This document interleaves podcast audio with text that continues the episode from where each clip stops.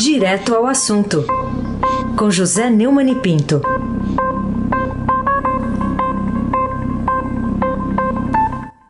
Oi, Neumani, bom dia. Bom dia, Aysen Abac, Carolina Ercolim. Oi. Almirante Nelson e o seu pedalinho. Abra Guerra, Afrânio Vanderlei, Clã Bonfim, Manuel Alice Isadora. Bom dia, melhor ouvinte, ouvinte da Rádio Eldorado, 107,3 FM, Rádio Sabac. O craque! Vamos lá, começar com a manchete hoje do Estadão. Bolsonaro faz caravana ao STF em pressão contra o isolamento. Queria que você eh, comentasse aqui com o nosso ouvinte se houve, na sua visão, alguma razão de interesse público para essa visita de surpresa, se foi descortesia, enfim, o que que foi aquilo? Molecagem, uma tremenda molecagem, né? É, o Bolsonaro imitando os seus ídolos né, nazi-fascistas comunistas, né? É, fez uma marcha sobre o Supremo, como o Mussolini fez a famosa marcha sobre Roma para assumir o, o, o gabinete e fazer a ditadura fascista. O Mao Tse-tung fracassou naquela grande marcha nos anos 30, depois tomou o poder também pelos comunistas na China, e ele quer simplesmente fazer uma narrativa eleitoral, tanto que levou câmera, uma falta de educação absurda, invadiu a casa do outro e tal, mas o outro não reclamou, né? Ah, tudo isso é para, primeiro, fazer uma mentira absolutamente abjeta, né? É, a campanha dele contra o isolamento social, né? É, essa campanha é absurda e é uma campanha eleitoral em que ele disputa com os governadores, principalmente João Dória e Wilson, é, o protagonismo na eleição que vai ser daqui a dois anos e sete meses. E com isso ele vai invadindo as instituições. É uma coisa gravíssima isso aí, né? É, essas associações de empresários que ele levou lá não representam 45% do PIB. É uma mentira também que a indústria estivesse se recuperando antes da pandemia. A verdade é que piorou muito por causa da pandemia, mas ainda não tinha melhorado nada antes disso, né? É, e é cruel isso tudo, né? Essa elite brasileira que não liga a mínima para a pandemia, não se referir em nenhum momento à pandemia, né? É, o que me lembrou, o que está me lembrando agora é que nós estamos numa situação semelhante à grande fome lá do Stalin, né? É, que é descrito num livro que eu li há muito tempo, chamado Vers l'autre flamme, de, de Romeno Panaik Strat, que passou 16 meses no interior da União Soviética, e também The Harvest of Sorrow, A Safa da Tristeza, do britânico Robert Conquest, de 1980, a edição que eu li era de 1987. O Bolsonaro está usando a pandemia para se livrar de velhos, de doentes, uma forma de eugenia. E agora, ao atravessar a Praça dos Três Poderes, eh, ele pisou na Constituição e atravessou o Rubicão, como César, que disse, alia jacta est, os dados estão lançados, foram lançados. Será mesmo? Será, Carolina? Carolina Ercolim, tintim por tintim. Vamos lá, Neumani. Queria saber ainda de você sobre é, o presidente do Supremo, né? Você mencionou aí o Dias Toffoli. Você acha que ele reagiu à altura a essa falta de mínima educação, né, do, do, presidente Bolsonaro, que apareceu de lá ainda de supetão e ainda transmitiu tudo ao vivo, né? Ou ele deveria ter sido mais incisivo num não, ou, enfim, numa saída mais política, mas que não causasse nenhum tipo de constrangimento? É, na verdade, o Toffoli devolveu a bola para o Bolsonaro. Né? O Bolsonaro fez uma encenação dizendo para aqueles empresários: olha, eu tentei resolver, mas o Supremo não deixa. Foi lá no Supremo. E o Dias Toffoli, muito educadamente, sugeriu que o planejamento para a retomada da economia deve ser feito com diálogo entre poderes, estados e municípios, e o governo federal deve, deve é, coordenar isso. A palavra dele é, é fundamental isso. Talvez num comitê de crise envolvendo a federação, os poderes, para exatamente junto com o empresariado, com os trabalhadores, pensar nessa necessidade que temos de traduzir na realidade, esse anseio de trabalhar, produzir, manter emprego, etc. É, que as pessoas já estão saindo do isolamento social, é verdade. E defendeu que devia ter um mínimo de coordenação. E a verdade é que o, o Bolsonaro e o Nelson Tais não estão fazendo nada. Ah, a resposta foi no mínimo tíbia. Nossos pseudo-heróis da democracia são os frouxos.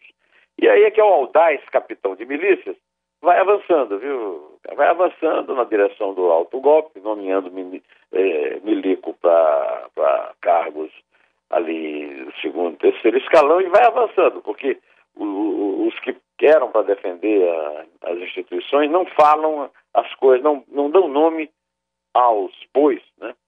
Raíssa Abac, o craque. Bom, Neumann, e teve também uma reunião ministerial que, eu, que deu que está dando o que falar ainda, e o título eh, dessa reportagem do Estadão é Uma reunião ministerial com ameaças e palavrões, título aqui da chamada aí na primeira página de hoje, sobre aquela reunião do governo citada como prova das acusações contra o presidente feitas pelo ex-ministro da Justiça Sérgio Moro. Tem todo um relato aqui dos bastidores feito pela Jussara Soares. E aí, Neumann? O Heisen, é, o Bolsonaro também é um frouxo metido a valentão, mas pelo menos vai avançando né, no, no, projeto dele. Chegou naquele cercadinho que ele transformou em tribuna e, e disse, mas já mandei é, entregar a fita, fazer legenda e tal. Aí no dia seguinte disse, ah, não é bem assim, o pessoal me aconselhou.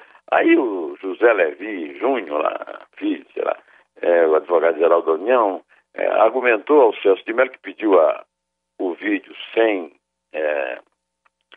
sem edição, olha, ali estava tratando de assuntos sigilosos e tal. Aí, oi, o, o, o eu sei que não é hora de sorrir, mas eu dei uma gargalhada quando eu fui ler a notícia uh, dessa história desse vídeo no Estadão, apareceu a foto da reunião. Eu contei 30, 30 pessoas na reunião secreta, o, é claro que eles estão querendo esconder o vídeo, e isso significa o seguinte, Moro não mentiu. Do mesmo jeito que os, os generais estão dizendo, olha, o São Severino nos tratou como bandidos, ai meu Deus, um bando de general frouxo, gordo, que nunca enfrentaram nada na vida a não ser massacres, né? O exército brasileiro só participou de massacres, da Guerra do Paraguai, Canudos, Contestado, é, e por aí afora. Agora, é, a verdade é essa. É, o Moro não mentiu. É muito simples. O que o Moro disse é verdade. Por isso que o Bolsonaro, como sempre, está correndo da raia. A, a, foto é do Marcos Correia, da presidência da República, viu? E está no noticiário do Estadão a respeito é, dos bastidores, que são muito bem contados, né? nessa história aí. Né? Agora, a, a, última é do general Braga Neto, não tem vergonha, um general é, de quatro estrelas, comandou o, o Comando Leste, né?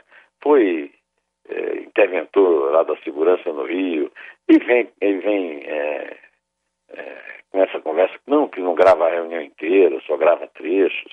Então, manda o que tem, é, já foi editado mesmo, né? O, o, todo mundo já sabe que o Moro. Só quem acha que o Moro não tem razão é o, são os, os, bolsonaristas de raiz, que são, né? Nazi, bolso, face petistas.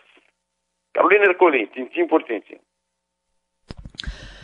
É, queria que você também falasse um pouquinho se você se surpreendeu de alguma forma com a entrevista da secretária de Cultura Regina Duarte, minimizando a tortura, as mortes na ditadura, cantando, né?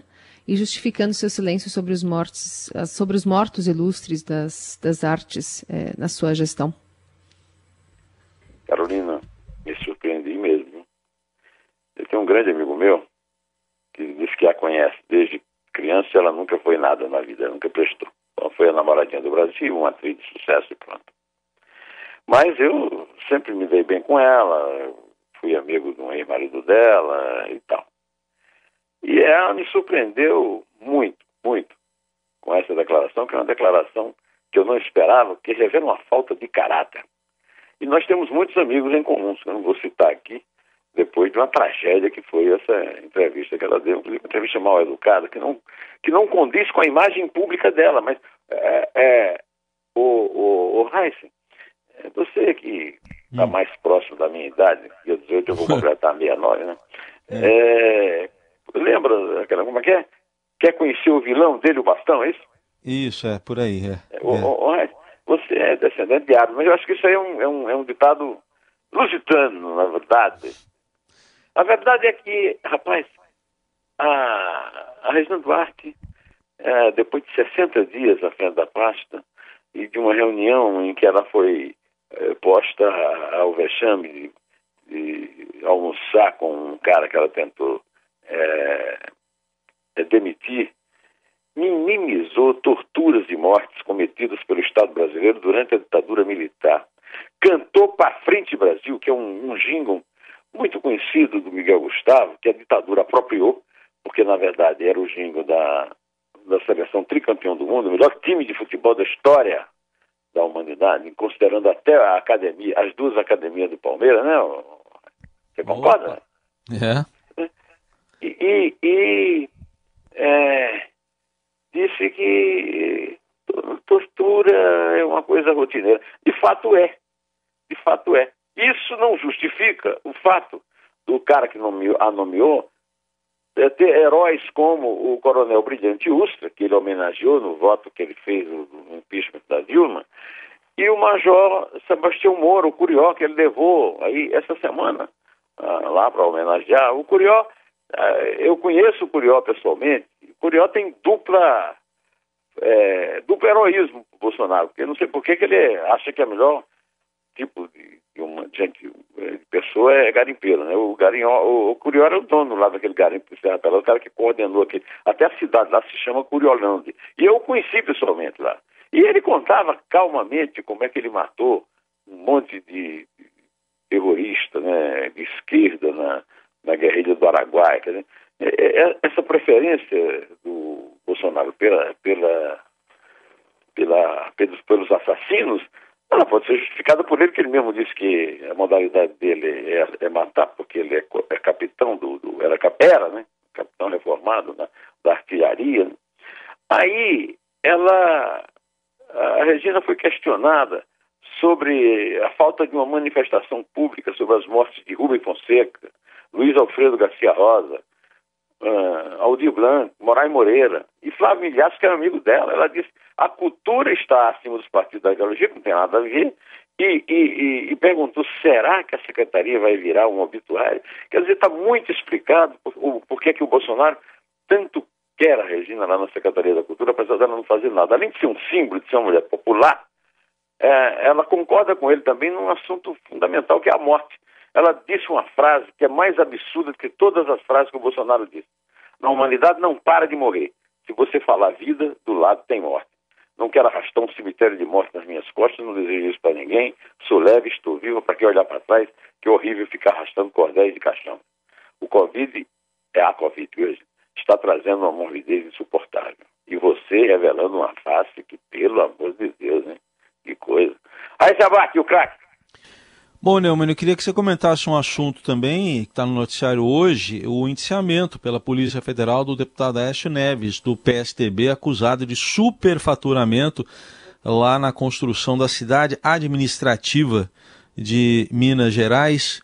O que dizer desse tema aí? Já faz tempo que estava se esperando alguma providência, né? Muito tempo, então não se pode falar aí de surpresa, né? Nós sabemos que o Aécio é um canalha, desde muito antes de saber da Regina Duarte, desde é, que ele perdeu a eleição para Dilma e se escondeu no Rio e não compareceu ao Senado e depois apareceu na lista de propinodutos da Odebrecht. A Polícia Federal o indiciou por é, propina é, que ele pegou, que é acusado de ter pego na no, na construção da cidade administrativa de Minas, que é, que é um, uma, uma, espécie de é, monumento à corrupção, né? Agora eu quero saber quando é que ele vai ser preso.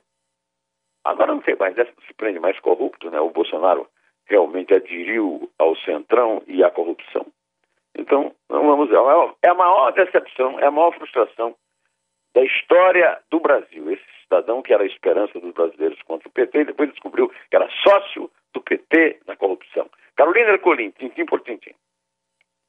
Você quer comentar a eventual antecipação de voto do presidente do Superior Tribunal de Justiça, o João Otávio de Noronha, sobre o sigilo mantido pelo presidente Bolsonaro sobre os verdadeiros resultados dos seus testes do coronavírus?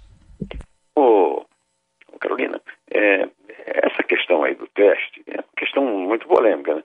A minha posição é que um homem público não tem vida privada. Então, é, minha posição é que saúde de governante, de chefe de governo, de chefe político, é, é assunto de interesse é, público. Não é, não tem direito, tem que ter privacidade, fique em casa. É, inclusive ele devia ficar em casa no sentido é, mesmo, da questão do isolamento social. Só que eu acho que há muitas razões para muitas pessoas que eu respeito muito, acham que não, que ele tem direito à privacidade sim. O João Otávio Norel pode ter a opinião que quiser. Eu só achei estranho, por que, ele antecipa o voto? Essa é uma estranha vontade de passar o pano antes do tempo. Ou seja, me parece, aqui para nós, hein? Mais um aí membro do. Como é que era aquela música do Silvio Santos? O, cada, o cordão do puxa-saco cada vez aumenta mais, né? Só isso aí. Mas vamos num assunto. É, vamos cuidar da pandemia, que é muito mais importante, né? Vamos lá, Carolina, vamos contar aqui. É três. É dois. É um.